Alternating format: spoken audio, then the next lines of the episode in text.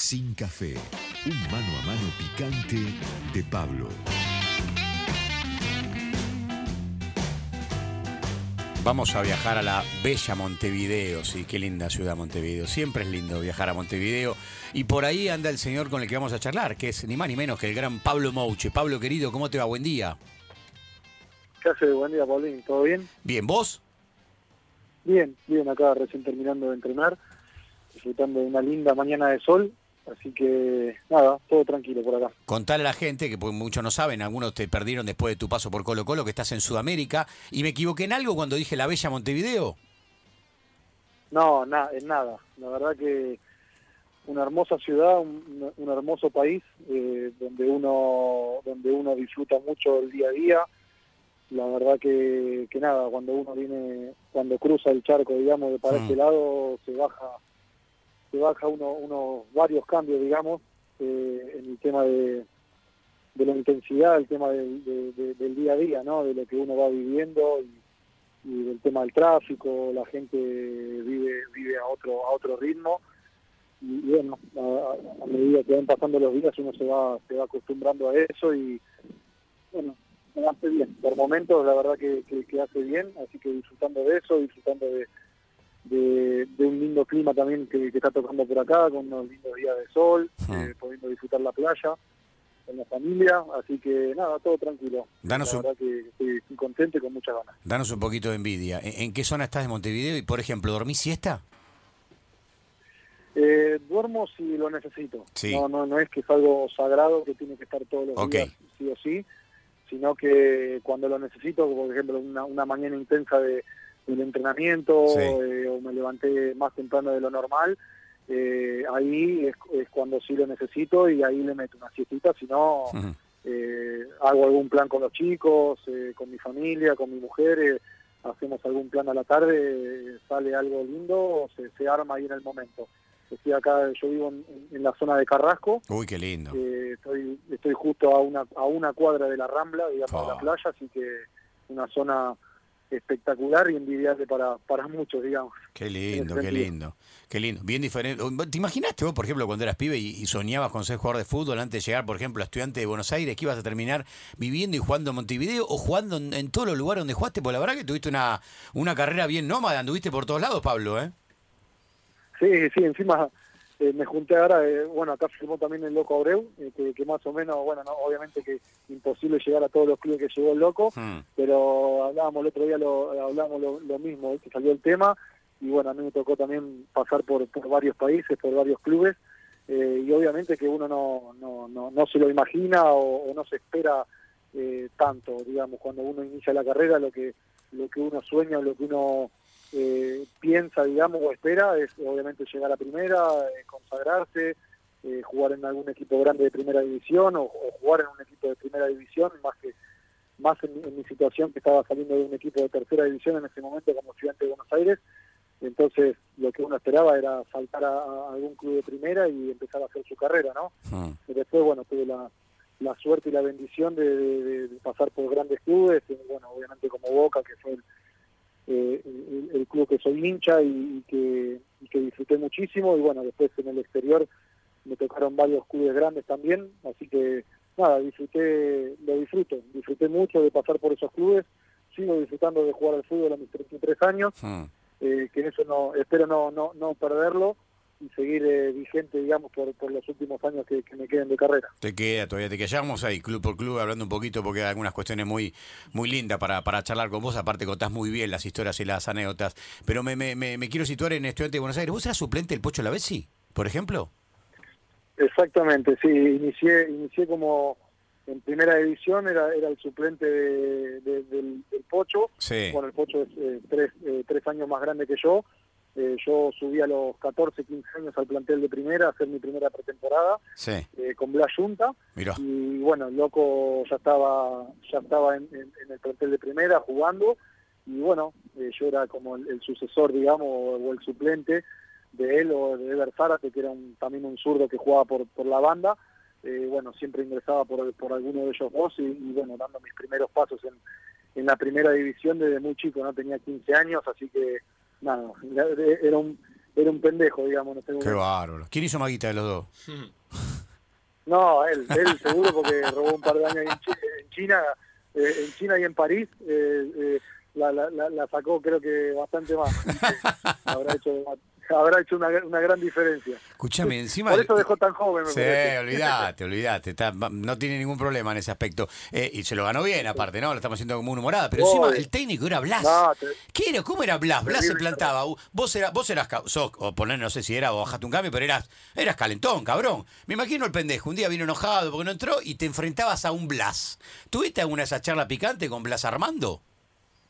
No, no, no, no, en ese momento, lo que pasa es pensar que yo era, era muy pendejo, estaba haciendo mis primeras mis primeras apariciones en primera, era Claro. muy, pero muy chico, Claro. eh, había gente muy grande de mucha experiencia en el plantel y, y obviamente estaba, estaba el Pocho delante mío, de que, que en ese momento encima la estaba rompiendo toda, era la gran figura de, de- del ascenso, digamos, bueno, después eh, al poco tiempo San Lorenzo fue el que, el que lo compró y, y se fue rápidamente a, a jugar a, a Boedo, entonces eh, nada, yo estaba esperando mi momento, disfrutaba mucho en ese momento eh, de, de- de jugar los minutos que me toquen. Eh, creo que cuando sos más chico es cuando más disfrutás eh, o esperás eh, los momentos.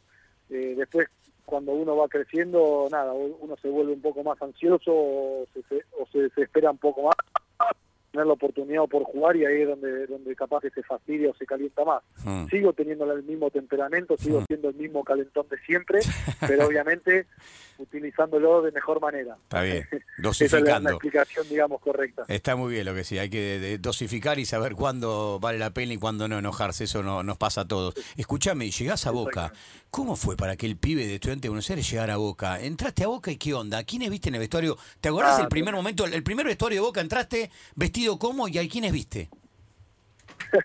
no entendía nada, no entendía nada porque nada, o sea, me, me fui de un mundo totalmente distinto al que al que al que encontré en Boca, ¿no? Un, Sí. un mundo, un primer mundo, digamos, en ese sentido, donde no te falta nada, donde tenés todo lo último, donde la última tecnología, la última ropa, la última lo último todo, entonces eh, la última pelota de la, la- la mejor pelota de, para entrenar, la mejor de materiales para entrenamiento, la mejor ropa y un vestuario con la infraestructura obviamente que total muy diferente a lo que te encontrás en el ascenso, entonces eh, más en ese momento, porque esto pasó hace, no sé, 15 años, entonces eh, te encontrás con un mundo totalmente distinto, obviamente que te miran te miran diferente porque venís eh, el nuevo que viene, bueno, aparte me, me había comprado Boca, salté directamente al plantel de reserva Mm. Y bueno, te miran obviamente con, con otra cara y con, no sé si con desconfianza, pero viste con, di- con distancia. Mm. Pero eh, imagínate que yo entré al vestuario y tenía mi ropa, todo, y tenía zapatillas nuevas Nike, y tenía los botines, los últimos mo- eh, modelos Nike que, que- que había sacado, Sí. los tenía ahí en mi, en mi lugar. Claro. Pensar que yo venía de estudiante de Buenos Aires de usar botines Mitre. Así que imagínate la diferencia que, que había y obviamente con, con todo lo que me fui encontrando día a día. Y te encontraste con un tipo como Riquelme. En algún lugar leí que hablaba del mago Valdivia y decías algo así como, Valdivia, después de Riquelme, es el mejor compañero que tuve. ¿Tanto te impresionó ver a Riquelme, jugar con Riquelme en una práctica? ¿Tanto tanto te, te, te, te, te llamó la atención el juego de Juan Román Riquelme, Pablo? Sí, sí, no sé, lo que pasa es que son es un jugador totalmente distinto a lo que a lo que uno está acostumbrado eh, ver en, en todos los equipos, un jugador diferente, un jugador distinto, un jugador de muchísima jerarquía, de muchísima calidad, que tiene que está dos, tres segundos adelante de, de- de cualquiera, que ve la jugada muchísimo antes de lo que ve un jugador normal. Y no soy el único que lo dice, sino que lo, dijeron jugadores internacionales, jugadores Mm. consagrados de Europa, eh, vieron lo mismo cuando cuando lo tuvieron de compañero, cuando lo, lo enfrentaron, digamos. Y nada, la verdad que, que esos jugadores que yo creo que van a pasar muchísimos años y que no se van a encontrar. Mm. Así que lo disfruté muchísimo, fue para mí, eh, no, solo, no solamente con él, sino con Martín Palermo, con el Flaco Schiavi, con Bataglia, con Ibarra, con, eh, no sé, me to- me- y con Guillermo en su momento, pero después eh, pude compartir poco porque después se fue para Estados Unidos, con, con Rodrigo Palacio, con el Chino Delgado. O sea, me tocó una camada tremenda cuando subí a primera. Entonces, uno traté, yo en lo personal traté de, de aprender mucho, de traté de, de, tomar, de, crecer, de escuchar, de ver cómo, cómo ellos se comportaban el día a día y hoy trato de, de obviamente no, no tengo el mismo nombre que ellos ni la misma trayectoria, pero trato de, de ser por lo menos el ejemplo ese de, lo que tomé yo y de mostrarle hoy a los chicos lo que lo que más o menos se tiene que hacer en el día a día. ¿Y Román en el vestuario qué onda? ¿Viste? Porque hay, obviamente todos coinciden que es un jugador absolutamente diferente y todos lo vimos y sabemos que es, para mi gusto, el jugador más importante de la historia de Boca, pero también sabemos que era bravo Román con algunas cuestiones personales. ¿O con vos todo bien? No, no, yo siempre tuve una de compañero lo que pasa que obviamente que se hace mucha película por por todo lo que lo que pasa dentro del vestuario de Boca, pero son personalidades. Yo a ver, vos vos pensás que si vos trabajás en, en una oficina, en un banco, es exactamente lo mismo. Estás compartiendo con, con 30, 35 personas y son 35 personalidades diferentes. Y, y, Román sí era, era más reservado, él estaba con, con su grupo que tenía más afinidad o que, o que tenía más que era más compatible, digamos, en ese sentido. Entonces, de nada, cada uno se junta con, con la gente que uno cree que, que, es más compatible, que se puede llevar mejor o que, o que tiene más cosas en común, digamos, para, para hacerlo más correcto. Y, uno, eh, nada, eh, o sea, tiene su personalidad, tiene su, su carácter eh, y, lleva, y, es compañero, digamos. En ese, en ese sentido, siempre se tuvo mucho respeto con todos. nunca había una situación difícil o que, lleve a, que se llegue a un límite, digamos. Eh, lo que sí te puedo decir es que es una persona más reservada, digamos, que eh, más seria con, con, el entorno, digamos, pero obviamente que con su grupo que tenía más afinidad, una mm. persona distinta y tendrá otra relación.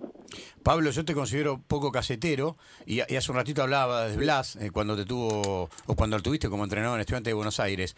¿Con algún técnico, por, por, ser calentón o por ser pendejo, te mandaste una, una cagada esa que vos decís, hoy me arrepiento y estaría bueno decirla? ¿Viste que capaz que te sacaron, puteaste, te enojaste y hoy con los años, ahora 33 decís, acá estuve mal? ¿Hay alguno que decir, hasta le pediría disculpas? Sí, sí, tuve, tuve con algunos no le algunos no le pediría disculpas y a otros sí obviamente porque eh, a ver contanos alguna yo prefiero prefiero prefiero siempre el, entrenador que, que, no te dice nada sí. eh, que no te da explicaciones que, hace las cosas y que toma las decisiones porque sí porque las piensa así porque está convencido okay. al que, que cuando ya viste cuando ves cuando ya notas de que te viene a dar muchas explicaciones, de que te viene a hablar, que, que esto, que lo otro, que mucha vuelta, te o que una cosa y que después no la puede cumplir claro. y hace totalmente lo, lo contrario, eso es lo que me, lo que siempre me molestó a mí. Entonces mm. ahí sí, eh, no sé si le, le, pediría capaz de disculpas por, por la reacción eh, o por, por la calentura del momento, pero no, no le pediría disculpas por por lo, por, lo que le dije, digamos, por lo que pensé o por lo que sentía en ese momento. Y contanos una vez. Por la forma, digamos, porque cuando era más pendejo era más impulsivo y decía las cosas de diferente forma. Eh, y hoy en día te las digo de otra forma, te las digo más correctamente, te la digo no adelante de todos y te la digo en un mano a mano más personal. Está muy bien. Eh, me manejo de otra forma, porque uno va creciendo y va va tomando de experiencia esas situaciones. Pero, ah. por ejemplo, con el pelado eh, Isquia, sí. Eh, sí, tuve un, un altercado ahí en, en el 2000, 2008, sí. donde por, por, por, culpa de una reacción quedé afuera del triangular donde salimos campeones. Mira, Cosa y Tigre. Me había sentido muy importante en el campeonato, mm. que, que, se consiguió en las últimas 10 fechas, que hicimos un campeonato espectacular, una un, impresionante, esas 10 fechas que ganamos que ganamos casi todos los partidos, pudimos salir campeones en el triangular. Hmm. Bueno, los dos, los dos últimos partidos del triangular me los perdí por, por tener una reacción errónea y donde le pedí las disculpas, así que no no no, no es que se las, se las tengo que pedir ahora, sino que se las pedí en su momento y, bueno, después obviamente que, siguió todo bien y, seguí jugando con, con el pelado, pero una gran persona que, que me, supo entender en ese momento, eh, era un pendejo y me dio una segunda oportunidad. Después, eh, después eh, no, no, no sé si me arrepiento de otros, de otros. Sí, como te dije, me arrepiento de, de la forma, digamos, de cómo reaccioné, no de, de, lo que sentía, de lo que dije. Está bien, se entiende, se entiende. Igual está bueno también y de hombre pedir disculpas. Si ya lo hiciste con el pelado Isquia, eh, hiciste lo que correspondía. Eh, ¿Sabes qué quiero hablar con vos?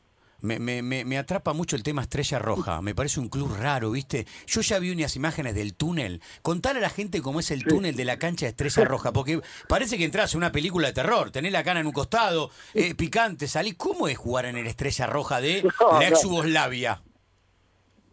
Tremendo, tremendo. La verdad, lo, lo que se ve ahí es tal cual, tal cual lo, lo viví yo en, en ese momento que vi cuando se juega. Eso pasa cuando se juega algún partido muy importante, por ejemplo, de Champions League, Sí. de, de UEFA, o algún partido, o el Superclásico eh, eh, con el Partizan, que Sí. es el, el clásico rival de, de la ciudad y de, de la historia, digamos, de, Estrella Roja. Y pasa eso que, que se muestran en, en- en los videos. Es tal cual como pasa te agarra una adrenalina, una locura, que no sé, tenés ganas de, de matar a alguno cuando salís del túnel, tenés ganas de agarrar el cogote y, Sí. y se pudra todo en la cancha. Pero, pero la verdad que en ese sentido espectacular. Después como club, eh, yo tuve una mala experiencia, entonces eh, sé yo, uno va a hablar de, la- de las cosas más negativas eh, que las positivas. Eh, pero a ver, dentro de todo en el país vivimos re bien con mi familia, es un país lindo para vivir, eh, muy muy lindo para, para conocer, eh, pero obviamente que yo tuve una mala experiencia con bueno con, con el club, con- no, me, no me fue bien, eh, la verdad que, que- que estaba en un momento de, de, de- de bajón, digamos, por, por lo que yo esperaba y Sí. con lo que me encontré en el club. Entonces, fui con una expectativa que fue totalmente lo contrario, entonces me, me- me- me- eso como que me bajoneó, después tuve un problema de, con los dirigentes por falta de pago, eh, algunas eh, tuvimos que ir a la justicia, bueno, unos inconvenientes ahí que no me dejaron terminar el contrato y, y me tuve que ir eh, un tiempo antes. Me dijeron que el presidente es tranquilo, ¿no? Por ejemplo, si la barra lo quiere apretar, ahí tenés algo para contarme, ¿no? Me parece. No, no, no, pre- prefiero que prefiero dejarlo así porque prefiero tener el código de, de, futbolista y de, de vestuario, pero la verdad que la gente de ahí, bueno, conmigo por lo menos en lo personal no se portaron para nada bien, ni conmigo ni con mi, ni con mi familia, no, no me hicieron pasar unos buenos meses, así que no, no tengo muchas eh, muchas cosas buenas que decir sobre... Pero el Prezi sobre picante, ¿no? sobre El Prezi parece un, un barramán, me me acuerdo cómo se llamaba, imagínate. Sí. Bueno, mejor, no importa, Eh, no lo nombremos, la no que verdad que no, no la pasé bien, no la pasé bien. Y era era medio loquito, ¿viste? Era era era como yo, pero así más agresivo y más impulsivo. Era peor que yo, digamos. Como vos, como yo, dice, me gusta. Bueno, pues, aparte jugaste también en Turquía. ¿Turquía un poco más tranqui? Turquía, la, la gente también, la gente está loca ahí también, ¿eh? Los hinchas son medio son medio fusivos, ¿viste? Están Sí. medio están medio loquitos, pero la, la verdad que en Turquía sí la pasé bien. En Turquía estuve dos años, me fue muy bien en, en lo deportivo, no tuve no tuve inconvenientes con nada, la verdad que fue una etapa hermosa de mi carrera, la pasé excelente, tuve, tengo muy muy lindos recuerdos tanto en lo deportivo como como mi vida me hizo crecer mucho porque me fui a los 23, 24 años. Eh, me fui solo eh, porque no, no no estaba en pareja ni nada, entonces eh, la verdad que la, la pasé bien, me hizo crecer mucho, me hizo crecer mucho en lo personal, me hizo encontrarme a mí mismo, eh, de arreglármela solo en muchas cosas, Y que claro. cada uno cuando en Argentina juega en un equipo grande, en Boca, hay mucha gente que, que se te acerca, que está encima tuyo, que, que nunca estás solo, nunca te hacen, te hacen saber de que nunca estás solo, de que siempre estás estás con alguien, tenés mucha gente que te, te ayuda o que quiere estar encima tuyo para, para todo, entonces eh, ahí en ese momento, cuando estás en el medio de la nada y cuando ya salís de esa burbuja de, de la fama, de, boca, de, todo eso, eh, te encontrás más solo. Y ahí es cuando supe estar conmigo mismo y, y arreglármela, arreglármela solo, digamos, Hmm. prácticamente. Está claro, está claro. Estamos hablando con Pablo Mouche, hoy jugando en Uruguay, Montevideo, para Sudamérica. Pablo, ¿quién fue el mejor socio que tuviste en tu carrera futbolística? Pues si con este me, me- me- me entendía con los ojos cerrados. Uh, eh, tuve varios, tuve varios, pero eh, bueno, Román, como te dije, era, Sí. era un jugador con el que todo el tiempo quería jugar porque era un jugador que, que, que vivía para nosotros, para los delanteros, ¿no? Para, para alimentarnos a los, a los jugadores que jugábamos arriba, a los jugadores que, que teníamos que, que hacer la diferencia de tres cuartos para, para adelante. Después con, con los nueve que, que jugué en Boca, Hmm. con, con la mayoría me llevé muy bien, con Martín, con Darío Sitanich, con Nico Blandi. Eh, en Turquía me llevé bien con, con, un, con dos brasileros, con un enganche que se llama Clayton Silva, Hmm. que jugaba de 10, que era un crack, pero era muy vago. El problema de él es que era muy vago, ¿viste? El típico brasilero Sí, enganche que no le importa nada, Obvio. que le chupa todo un huevo, sí. pero no sabe la calidad que tenía. Eh, bueno, fue el 10 de, de, de Paratinaico como 10 años, Mirá. campeón de todo, y el tipo tenía una calidad impresionante y, y con ese me llevé muy bien. Y con el 9 otro brasilero que también fue muy famoso en Turquía, se llamaba Bobó, eh, que jugó también en, en, en Gremio, en Internacional de, de en Corinthians, perdón, de, Brasil. Eh, también un 9 muy completo, fuerte, que entendía todos los movimientos, un jugador que, que entendía todo. La verdad que fueron jugadores que, que, que yo me sentí muy bien y que los disfruté muchísimo. Eh, es lógico que uno sufra más algún momento de, de- de- en el medio de una carrera futbolística, ¿no? Porque, porque hay situaciones que Claro. obviamente te, te Es normal. superan, te superan. ¿Es más difícil, por ejemplo, pelear un campeonato con Boca o pelear un descenso con un gigante como Colo Colo? Porque Colo Colo es un gigante y pelear el descenso da cagazo. ¿Te pasó eso?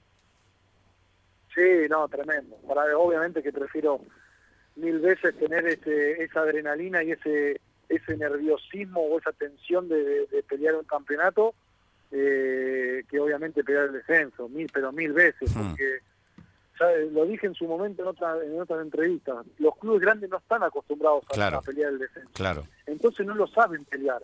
Es, es otra sensación, es otro, es otro nervio, es otro, es otra tensión, es otro estrés, totalmente distinto al que se vive para pelear un campeonato, ¿entendés? Sí, claro. Entonces se te hace eh, todo eh, cuesta cuesta muchísimo más, el doble de lo que sería pelear un campeonato o pelear entrar a una copa a una copa internacional. De eso, pero no tengas ninguna duda que, que, que lo sufrí muchísimo. Fue un año eh, muy difícil el año pasado, pero no solamente por, por pelear el descenso en el, el último semestre, que fue, donde fue toda la debacle de, de- de lo que pasó en la pandemia, ¿no? Una crisis terrible post pandemia que, que, que comenzamos a vivirla junto con, con el grupo, con los directivos, que, que no la, no la estaban la- tiene mucho ida y vuelta y mucha tensión con la dirigencia primero, Sí. que después se, fue trasladado- eh, se, se vio trasladado a- al campo de juego, donde no, no, no, no se veía un equipo sólido, donde no se veía un equipo que estaba concentrado solamente en lo deportivo y bueno, eh, obviamente que eso pesa muchísimo más en un club grande y más como Colo Colo, que es el club más grande de, Chile, eh, cuesta mucho más, así que se fue se, se vio reflejado obviamente después en el en, en lo que fue el segundo semestre que fue muy difícil para nosotros y, y gracias a Dios que lo pudimos lo pudimos superar Viste que hay dos palabras que parece que se están desterrando el fútbol, que nadie las quiere decir, que son desgarro eh, y miedo. Como que no puede decir, che, mira, la verdad tengo tengo tengo cagazo, porque la verdad que eh, pelear Sí, el descenso ¿por con un no? gigante como Colo como Colo Colo, es lógico que tengas un poco de ¿Sabes miedo, el ¿no? cagazo que tenía? ¿Sabes el cagazo que tenía? Sí, ¿no? Pero después, a ver, miedo miedo tenés para todo, Pablo. Seguro, seguro, el- el coincido. miedo lo vas a vivir constantemente y no solamente en tu trabajo. Totalmente. O, o en el fútbol o, en, o en lo que vos hagas como profesión, sino en la vida. Siempre tenés miedo para todo, pero el tema es cómo combatís ese miedo. Y Exactamente. vos tenés miedo, pero vos después vas y ese miedo lo pasás por encima o lo enfrentás y- y- y te arriesgás, obviamente que te va a ir mucho mejor que quedarte atrás de ese miedo. Hmm. Eh, ¿Sabés el miedo que teníamos? No, bueno, yo, yo hablo por mí en lo personal, no sé por, por mis ex compañeros, pero ¿sabés el cagazo que teníamos nosotros, de- o yo en lo personal, de, de- de irme al descenso con Colo Colo? Me quería matar. Y O sea, claro. eh, no salir de Chile, ¿viste? Pensaba, yo internamente pensaba, boludo, vos pensás que, que no te vas al descenso con Colo Colo y no salís de Chile, no entras a Chile después. ¿Me ¿Entendés? Entonces es un miedo, aparte lo- la, la, la mancha negra que te queda en el, en el currículum, ¿viste? De, de irte de irte al descenso con un gran Claro. Es a los difícil. 33 años, terminando los últimos años de tu carrera, lo que menos querés es irte, es irte a la B y con un grande. Así que el miedo lo tuve, lo, lo- lo percibí ese semestre, fue tremendo.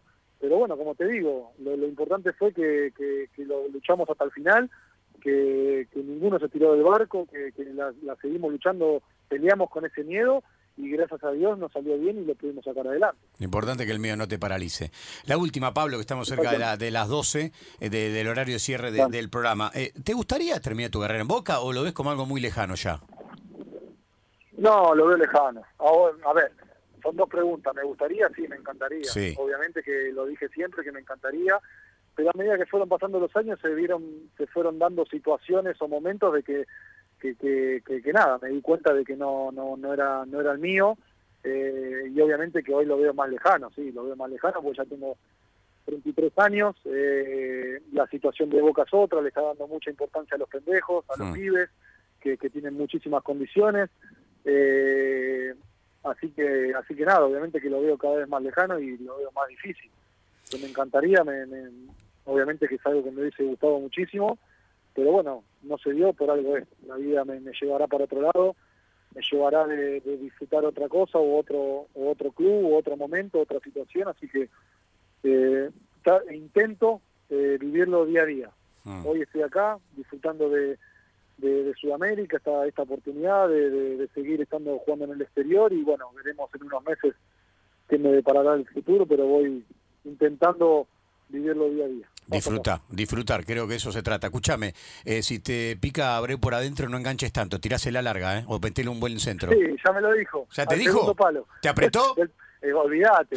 Aparte ya los conozco porque es más o menos de las características de Martín. Claro. él, él eh, Abreu tiene un poco más de calidad, digamos, de, de con la pelota, digamos. Sí, sí, se entiende, se entiende. Un poco más de juego que se puede tirar más atrás y puede eh, asociarse un poco más. Pero una vez que entra al área me dijo, el segundo, del punto de penal para atrás los centros, por favor al segundo palo, que ahí ganó toda, ¿viste? Entonces ahí que ya, ya lo tengo calado. Qué grande, qué grande. Pablo, gracias por la onda, gracias por la nota y nada, disfrutá de, del fútbol, porque de eso se trata. Dale, muchas gracias por la vos por, por, por la onda también, por la entrevista y y por pensar en mí. Abrazo grande y saludos. Un abrazo enorme, un abrazo enorme. Pasó por nuestro Sin Café entonces Pablito, Pablito Mou.